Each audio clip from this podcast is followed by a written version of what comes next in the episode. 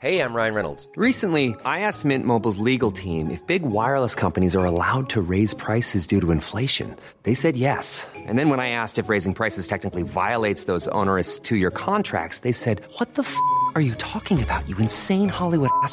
So to recap, we're cutting the price of Mint Unlimited from $30 a month to just $15 a month. Give it a try at mintmobile.com slash switch. $45 upfront for three months plus taxes and fees. Promo rate for new customers for limited time. Unlimited more than 40 gigabytes per month. Slows. Full terms at mintmobile.com. Une neuvième vague de Covid est-elle en train de se profiler en France? En tout cas, les contaminations repartent à la hausse. Et cette nouvelle vague pourrait une nouvelle fois gâcher les fêtes de fin d'année. Tous les détails dès le début de ce journal. Durcir la loi contre les squatteurs, c'est l'ambition du gouvernement. Un texte est examiné depuis ce lundi à l'Assemblée nationale. Porté par la majorité, il prévoit de revoir les sanctions encourues par les squatteurs. Nous ferons le point avec notre journaliste politique, Elodie Huchard. Un élève de CM2 qui agresse physiquement une enseignante, eh bien ça existe. Ça s'est passé dans une école primaire de Passé en Ille-et-Vilaine. Pour protester contre le retour à l'école de cet élève, les enseignants de l'établissement ont décidé de faire grève. Reportage dans ce journal. Et enfin, une bonne nouvelle, ça y est, la billetterie pour les Jeux Olympiques 2024 de Paris va ouvrir ce jeudi. Soyez prêts et réactifs, tirage au sort prévu le 15 février prochain.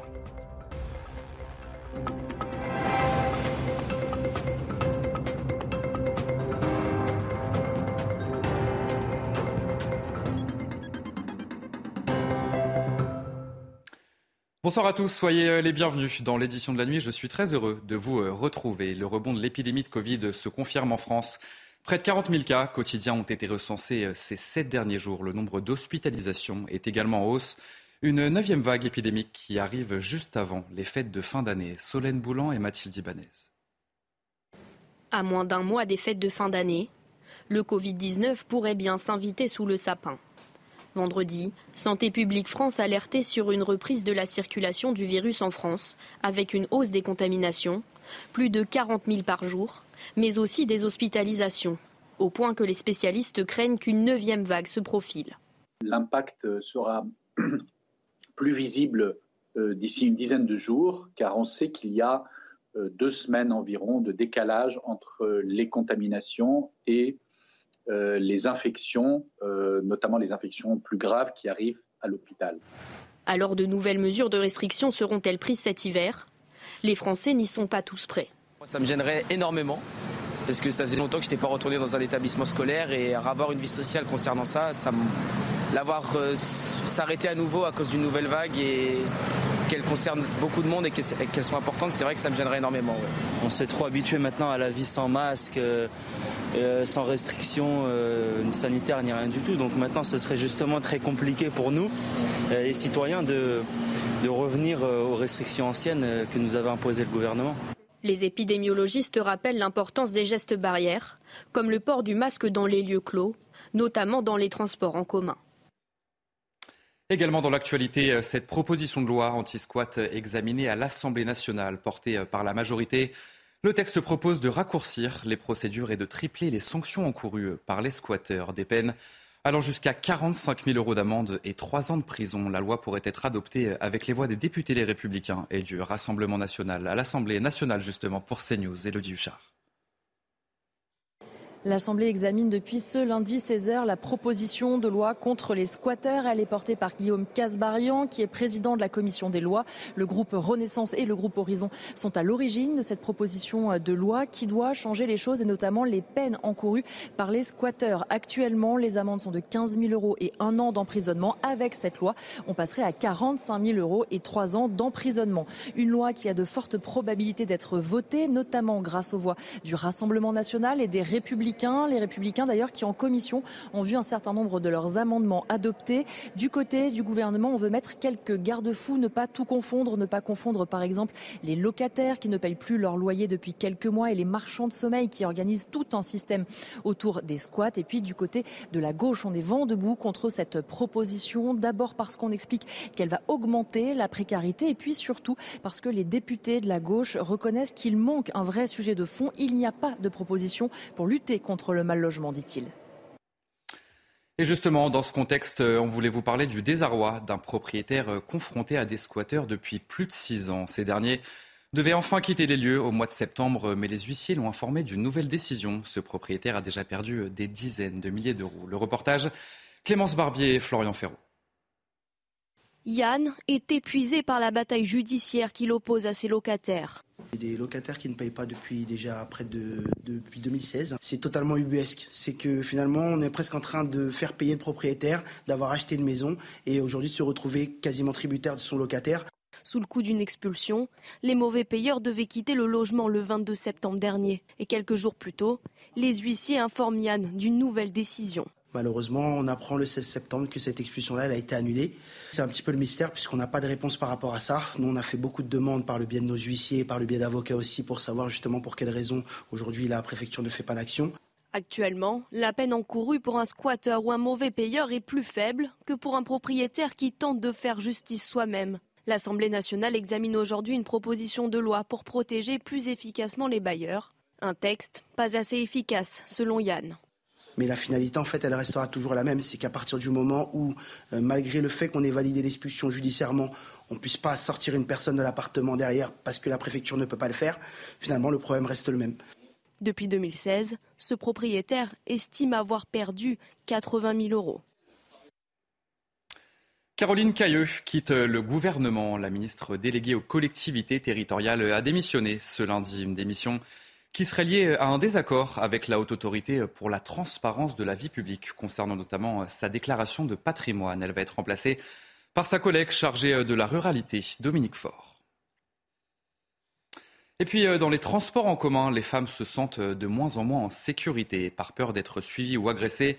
Elles sont très nombreuses à adapter leur chemin ou leurs horaires pour prendre justement les transports. Et nous avons pu recueillir euh, quelques témoignages. Marion Bercher et Marine Sabourin. Des hommes qui se masturbent, se collent ou se frottent aux femmes, des comportements inacceptables auxquels sont malheureusement habituées les utilisatrices des transports en commun. Des fois, il y a des gens qui me suivent, un peu bizarre. Et il y avait euh, la police. Heureusement qu'il y avait la police qui était là. Euh, euh, pour un peu surveiller. Donc dès que le monsieur qui me suivait a vu la police, ben, changé de route. Et moi j'essaie de partir un peu vite, marcher vite. Mais sincèrement, j'ai déjà eu des frayeurs dans, le métro. Près de 9 femmes sur 10 ont déjà été harcelées au moins une fois dans les transports en commun. La moitié d'entre elles ont moins de 25 ans. Des gestes et des regards qui obligent les femmes à trouver d'autres moyens de transport pour se déplacer. 5% d'entre elles renoncent même au métro, au bus et au RER, e redoutant d'y subir un vol ou une agression. J'évite le métro le soir et souvent euh, je prends un taxi ou sinon je rentre avec euh, plusieurs personnes si c'est en transport en commun. J'évite quand je suis euh, toute seule. Après à, 20h oui je peux le prendre toute seule mais vers 23h minuit non je ne me verrai pas le, prendre. En Ile-de-France, principale région concernée par le sujet, le 3117 numéro d'alerte de la SNCF permet aux victimes ou aux témoins de signaler une agression ou un besoin d'assistance. Sur cette plateforme d'alerte, 82 000 signalements d'agressions sexistes ou sexuelles ont été enregistrés l'année dernière. Gérald Darmanin est en Nouvelle-Calédonie. Objectif de ce déplacement, trouver un chemin pour l'avenir dans la République. Le ministre de l'Intérieur assure vouloir renouer le dialogue avec les indépendantistes sur place. On l'écoute. Il faut construire euh, ce chemin nouveau. Sans doute ne n'était-ce pas tout à fait les institutions qui euh, gouvernaient la Nouvelle-Calédonie euh, jusqu'à aujourd'hui. Mais en même temps, un choix a été fait de rester dans la République française et donc à l'État français de pouvoir tendre la main à tous ceux qui n'ont pas forcément choisi ce chemin-là pour pouvoir travailler ensemble et pour que chacun se sente profondément respecté sur sa terre. Dans la commune de Passé en Ille-et-Vilaine, les enseignants d'une école primaire étaient en grève ce lundi. Ils protestent contre le retour à l'école d'un élève de CM2 qui a agressé physiquement son enseignante. C'était euh, la semaine dernière et qui, malgré tout, devait faire son retour dans la salle de classe. Reportage sur place, Mickaël Chailloux et Jean-Michel Decaze. À passer au nord de Rennes, tous les enseignants de l'école primaire sont en grève. Les enfants sont accueillis par du personnel communal ou bien restent à la maison. Dès 8 heures, par solidarité, les parents se sont réunis devant l'école pour protester contre l'agression d'une maîtresse mardi dernier par un enfant de 10 ans en classe de CM2. En séance de, sport, un enfant a enlevé ses, chaussures qu'il avait oublié son matériel, les a jetées au visage de son institutrice. Euh, voilà, discorde et euh, l'enfant a voulu saisir une des, béquilles, euh, a tenté de taper son institutrice. les béquilles sont tombées et il a utilisé ses mains pour taper la maîtresse à plusieurs reprises et en fait c'est un autre enfant qui s'est interposé. Seule solution proposée par l'éducation nationale, changer de classe cet enfant au sein de l'école. Ce n'est que déplacer le problème estiment enseignants et parents d'élèves soutenus par le maire de la commune. On ne peut pas penser qu'à cet âge-là, on puisse agresser un, adulte. Malheureusement, c'était le cas. Quand on va à l'école, c'est dans un esprit de sérénité, de travail, euh, de tranquillité, et on ne peut pas accepter ce genre de comportement. C'est tout à fait anormal et je demande au rectorat de trouver une solution pour cet enfant. Au regard du jeune âge de l'élève, aucune sanction disciplinaire ou pénale ne peut être prise. Enseignants et parents réclament du personnel adapté pour accueillir au mieux cet enfant. Et sachez que les enseignants de cet établissement en question euh, ont décidé de reconduire la grève ce mardi. Des peines de 2 à 3 mois de prison avec sursis pour les militants interpellés lors de la manifestation à Sainte-Soline dans les Deux-Sèvres à la fin du mois d'octobre. Entre 4 000 et 7 000 personnes s'étaient rassemblées contre le chantier d'une retenue d'eau. Je vous propose d'écouter euh, l'avocate de militants. Le tribunal a décidé de refuser notre demande de renvoi nous refusons que le procès soit une parodie. Nous refusons parce que la cause est trop importante, parce que le sujet des méga-bassines nous concerne tous, parce que ça concerne le vivant dans son ensemble. Nous refusons que la justice soit expéditive et que se fasse sous la forme d'une parodie. Donc nous refusons tout simplement de participer à cette, parodie de justice. Et tant pis, le tribunal, bah, s'il a décidé de juger cette affaire, il le fera sans nous. Et nous, bah, on ira en appel, tout simplement. C'était le premier gros week-end pour les achats des cadeaux de Noël, mais face à l'inflation, euh, il peut s'avérer compliqué d'offrir autant de cadeaux que les années précédentes. De nombreuses familles ont dû revoir leurs ambitions à la baisse. Nous nous sommes rendus aux Galeries Lafayette, que vous connaissez sûrement tous à Paris. Mathilde Ibanez, Mathieu Rio, Jean-Laurent Constantini, le reportage. Offrir moins de cadeaux à Noël, une solution adoptée par de nombreuses familles face à l'inflation. Euh, oui, je ferais peut-être des cadeaux différents, c'est sûr. Oui. Voilà, comme par exemple un moment passé en famille, ça coûte rien. Il y a des priorités, il faut se chauffer, il faut manger, euh, voilà, mais on va quand même essayer de se faire plaisir. Selon un sondage IPSOS, plus de la moitié des Français envisagent d'acheter moins de cadeaux et presque deux tiers en offriront des moins chers. Peut-être regarder sur des produits d'occasion. Euh, sur, les, sur les sites d'occasion plutôt que sur des produits neufs. Moins de cadeaux, un cadeau par personne, c'est déjà trop bien. Certains ont profité des promotions du Black Friday ce week-end, mais d'autres ont commencé leurs achats dès le mois de septembre pour éviter de trop grosses dépenses en fin d'année. On a déjà acheté en fait, on a étalé les dépenses depuis septembre pour euh, pas euh, serrer la ceinture de trop euh, au mois de décembre. On profite du 13e mois qui tombe début décembre et puis pour étaler les dépenses, faire quand même plaisir à tout le monde dans ces périodes difficiles. Cette année, 51% des Français se disent stressés par la charge financière des cadeaux de Noël, un record. En Chine, les autorités euh, tentaient ce lundi d'enrayer le mouvement de colère contre les restrictions sanitaires euh, liées au Covid. Plusieurs manifestations ont eu lieu ce week-end, notamment à Pékin ou encore euh, à Shanghai. Les habitants dénoncent la politique zéro Covid imposée sur place par le gouvernement. Les explications signées Clémence Barbier. En Chine, la colère des citoyens explose. Nous ne voulons pas être enfermés, nous voulons la liberté. Feuille à la main, ces Pékinois protestent contre la politique draconienne zéro Covid imposée par le gouvernement depuis trois ans. Je ne pensais pas que tant de personnes viendraient. Ces dernières années, notre liberté d'expression et les différentes façons de nous exprimer ont été bloquées. Je pense que le peuple chinois qui lutte pour la liberté a encore un long chemin à parcourir. Confinement à répétition, test Covid obligatoire, le mécontentement des Chinois prend de l'ampleur depuis ce week-end, partout dans le pays. À Shanghai, ces rassemblements inédits sont surveillés de près par la police, qui bloque les rues et procède parfois à des arrestations musclées. Sur cette vidéo, un journaliste de la BBC qui couvrait l'événement est arrêté. Il sera libéré quelques heures plus tard. Selon Pékin, il ne s'était pas identifié en tant que journaliste. Deux autres personnes ont été arrêtées à Shanghai cette nuit. Au lendemain de ces heures, des barricades ont été installées dans la ville. Et le gouvernement chinois assure que son combat contre la Covid-19 sera une réussite. Et puis en Ukraine, les soldats tentent de rester positifs malgré l'arrivée de l'hiver et des températures négatives. C'est le cas à Kharkiv et aussi un petit peu plus au sud à Kherson, ville pourtant libérée mais qui continue de subir les bombardements de l'armée russe. On va faire le point sur la situation avec Vincent Fandez. Dans la forêt autour de la ville de Kharkiv, les militaires ukrainiens se réchauffent autour d'un modeste feu de camp.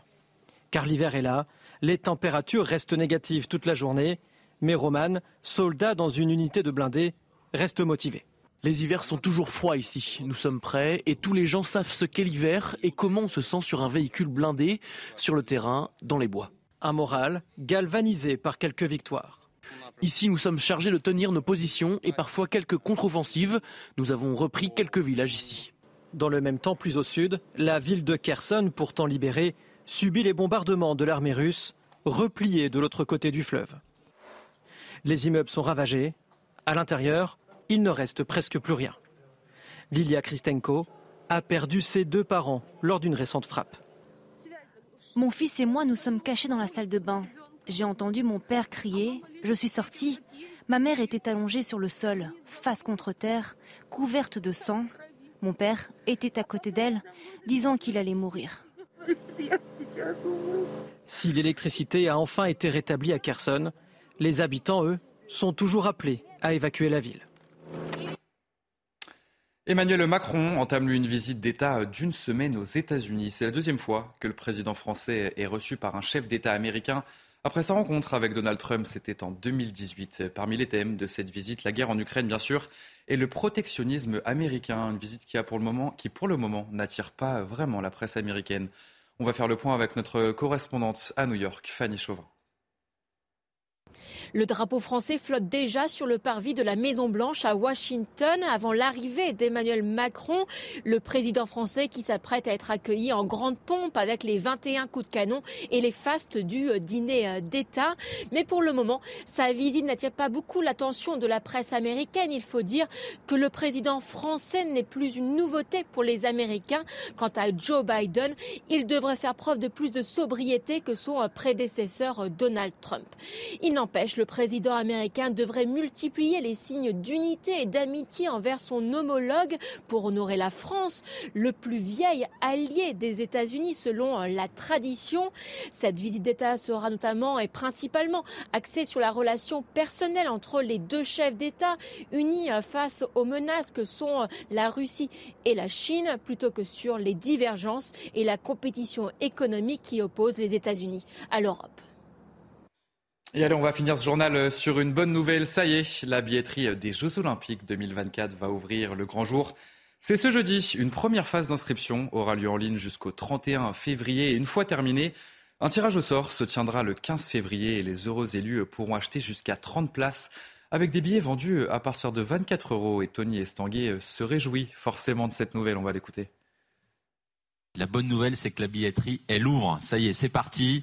Euh, c'est concret. À partir euh, du 1er décembre, euh, la billetterie de Paris 2024 va ouvrir. Vous allez pouvoir constituer votre programme idéal, euh, acheté à partir de 3 billets, donc c'est euh, jusqu'à jusqu'à 30 billets euh, par personne. C'est un moment euh, absolument exceptionnel avec un choix incroyable d'épreuves. Encore une fois, tous les sports dès cette première phase avec 80% des sessions. C'est la fin de ce journal, mais vous ne bougez pas puisque tout de suite c'est votre journal des sports et on va bien sûr parler Coupe du Monde. Avec euh, de nouveaux qualifiés ce lundi pour les huitièmes de finale de la compétition et on va aussi parler de l'équipe de France et d'un joueur, c'est Jules Koundé. Je vous en dis pas plus, à tout de suite. Et on ouvre donc euh, ce journal des sports avec euh, la Coupe du Monde et le groupe H. Le Portugal affrontait ce lundi l'Uruguay. Et c'est en deuxième mi-temps que les Portugais ont fait la différence. Bruno Fernandez ouvre la marque sur un centre-tir que Ronaldo ne parvient pas à dévier. 1-0 donc, le meneur de Manchester United va même s'offrir euh, un doublé dans ce match, c'est dans les arrêts de jeu, vous le voyez, ce penalty à l'image. Score final donc 2 buts à 0, le Portugal devient le troisième pays à décrocher sa qualification euh, pour les huitièmes de finale de cette Coupe du Monde. Et un petit peu plus tôt, ce lundi, euh, le Brésil a également décroché sa qualification et c'était face à la Suisse. Un match assez fermé finalement, où la Célessao a eu du mal à trouver la faille. Vinicius Junior pensait ouvrir la marque. Mais l'assistance vidéo a refusé le but. C'est son ex-coéquipier du Real Madrid, Casemiro. Vous voyez ce but refusé. Mais Casemiro qui inscrit une superbe reprise de volée. C'est à la 83e minute. Et qui va donc euh, délivrer le Brésil. Score final, un but à zéro.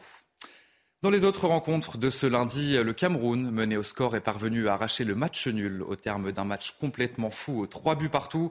Le Ghana s'impose face à la Corée du Sud dans un match très ouvert, 3 buts à 2 pour les Ghanéens. Et puis à l'affiche de ce mardi dans le groupe A, l'Équateur affronte le Sénégal à 16h. Au même moment, les Pays-Bas défilent le pays hôte, le Qatar. À 20h, on retrouvera l'Iran face aux États-Unis et les Pays de Galles contre l'Angleterre pour ce qui est un match du groupe B.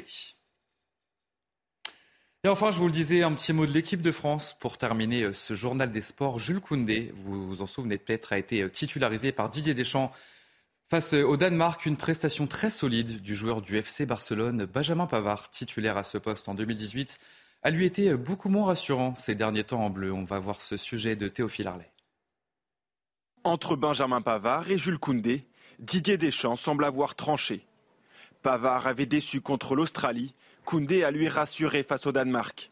J'ai toujours essayé de faire mon mieux et avec beaucoup d'envie. Hein, et donc forcément aussi au fur et à mesure de, que, que, je, que je suis amené à, le jouer, bah, je, je, progresse hein, petit à petit, surtout sur la partie offensive. Dans la poche de Jules Koundé, un argument de poids, son entente avec Ousmane Dembélé. À Barcelone, les deux joueurs ont déjà partagé à plusieurs reprises le couloir droit. Jouer avec Ousmane, ça, ça m'aide. On a évolué, euh, on a joué quelques matchs ensemble sur, sur ce côté droit et je sais quelles sont, quelles sont ses forces, euh, ses faiblesses, même si euh, c'est vrai que défensivement, il a été très impressionnant le dernier match. Les Bleus étant déjà qualifiés, Didier Deschamps va faire tourner contre la Tunisie. Mais si la demi-volée de Benjamin Pavard contre l'Argentine en 2018 est encore dans toutes les mémoires, les huitièmes de finale semblent cette fois promis à Jules Koundé. Allez, vous restez bien avec nous sur CNews. Dans un instant, un prochain journal. Une neuvième vague de Covid est-elle en train de se profiler en France? En tout cas, les contaminations euh, repartent à la hausse. On en parle tout de suite. Vous restez avec nous sur CNews. Retrouvez tous nos programmes et plus sur cnews.fr.